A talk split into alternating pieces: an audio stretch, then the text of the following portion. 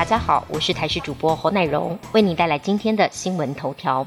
莫德纳开打，各地出现强打潮，新的一批莫德纳疫苗已经顺利配发到各县市。七月一号开放第一类到第七类，以及第八类六十五到七十四岁长者，还有需要施打第二剂的民众都能接种。北北基桃园四县市今天开始开放小黄棍奖，还有运输业驾驶以及外送员接种疫苗。各地接种站一早出现人潮。高雄市长陈其迈一早也巡视市区多处接种站，随后在脸书发文向医护与防疫同仁说谢谢。发文引来网友回应，感谢市府安排的非常顺畅。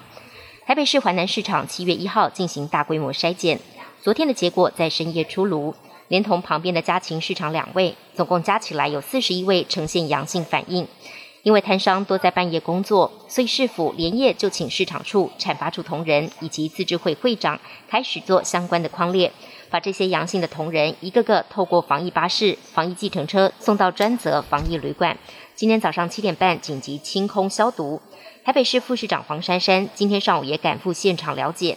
他受访表示，这次华南市场有四十一人 PCR 阳性确诊，预计全市场要关闭三天，下礼拜二起持 PCR 阴性证明才可出入。疫情持续重创各行各业，根据劳动部昨天最新发布的减班休息，也就是无薪假的数据，本周放无薪假的企业有一千三百零五家，一万三千六百二十六人，新增三百一十八家，三千三百九十七人。短短一周内，无薪假人数就暴增三成三，又以住宿餐饮业增加一千三百零九人最多。而且从实施的企业来看，疫情冲击小规模公司的情况尤其严重。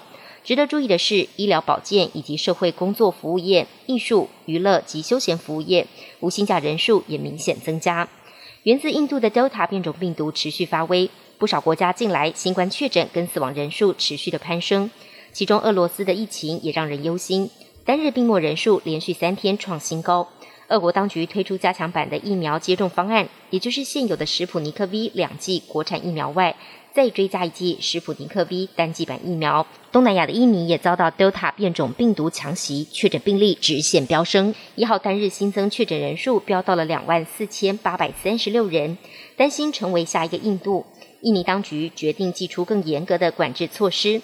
但专家质疑，没有执行全国封锁，恐怕无法遏制疫情。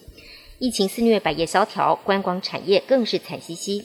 泰国知名的度假胜地普吉岛，七月一号起正式解封，包括台湾在内的低至中风险六十六个国家地区人士，只要完成疫苗接种，入境普吉岛之后不需隔离，可以在岛上自由活动。而在普吉岛待满十四天，出示病毒检测阴性证明，还可以前往泰国其他地区。泰国当局希望借由普吉岛的重新开放，为受到疫情重创的旅游业注入活水。中国扩展核武库野心与日俱增。外媒掌握卫星影像显示，中国正在甘肃省玉门市的沙漠盆地新建逾百座的弹道飞弹地下发射井，完成后势必提升核武实力。美国国务院对此表示忧心，呼吁北京政府以实际行动降低核冲突风险。路透报道，国务院发言人普莱斯表示。中国建造核武库的事实越来越难以掩盖，也与数十年来追求发展最小核武威慑的战略道路背离。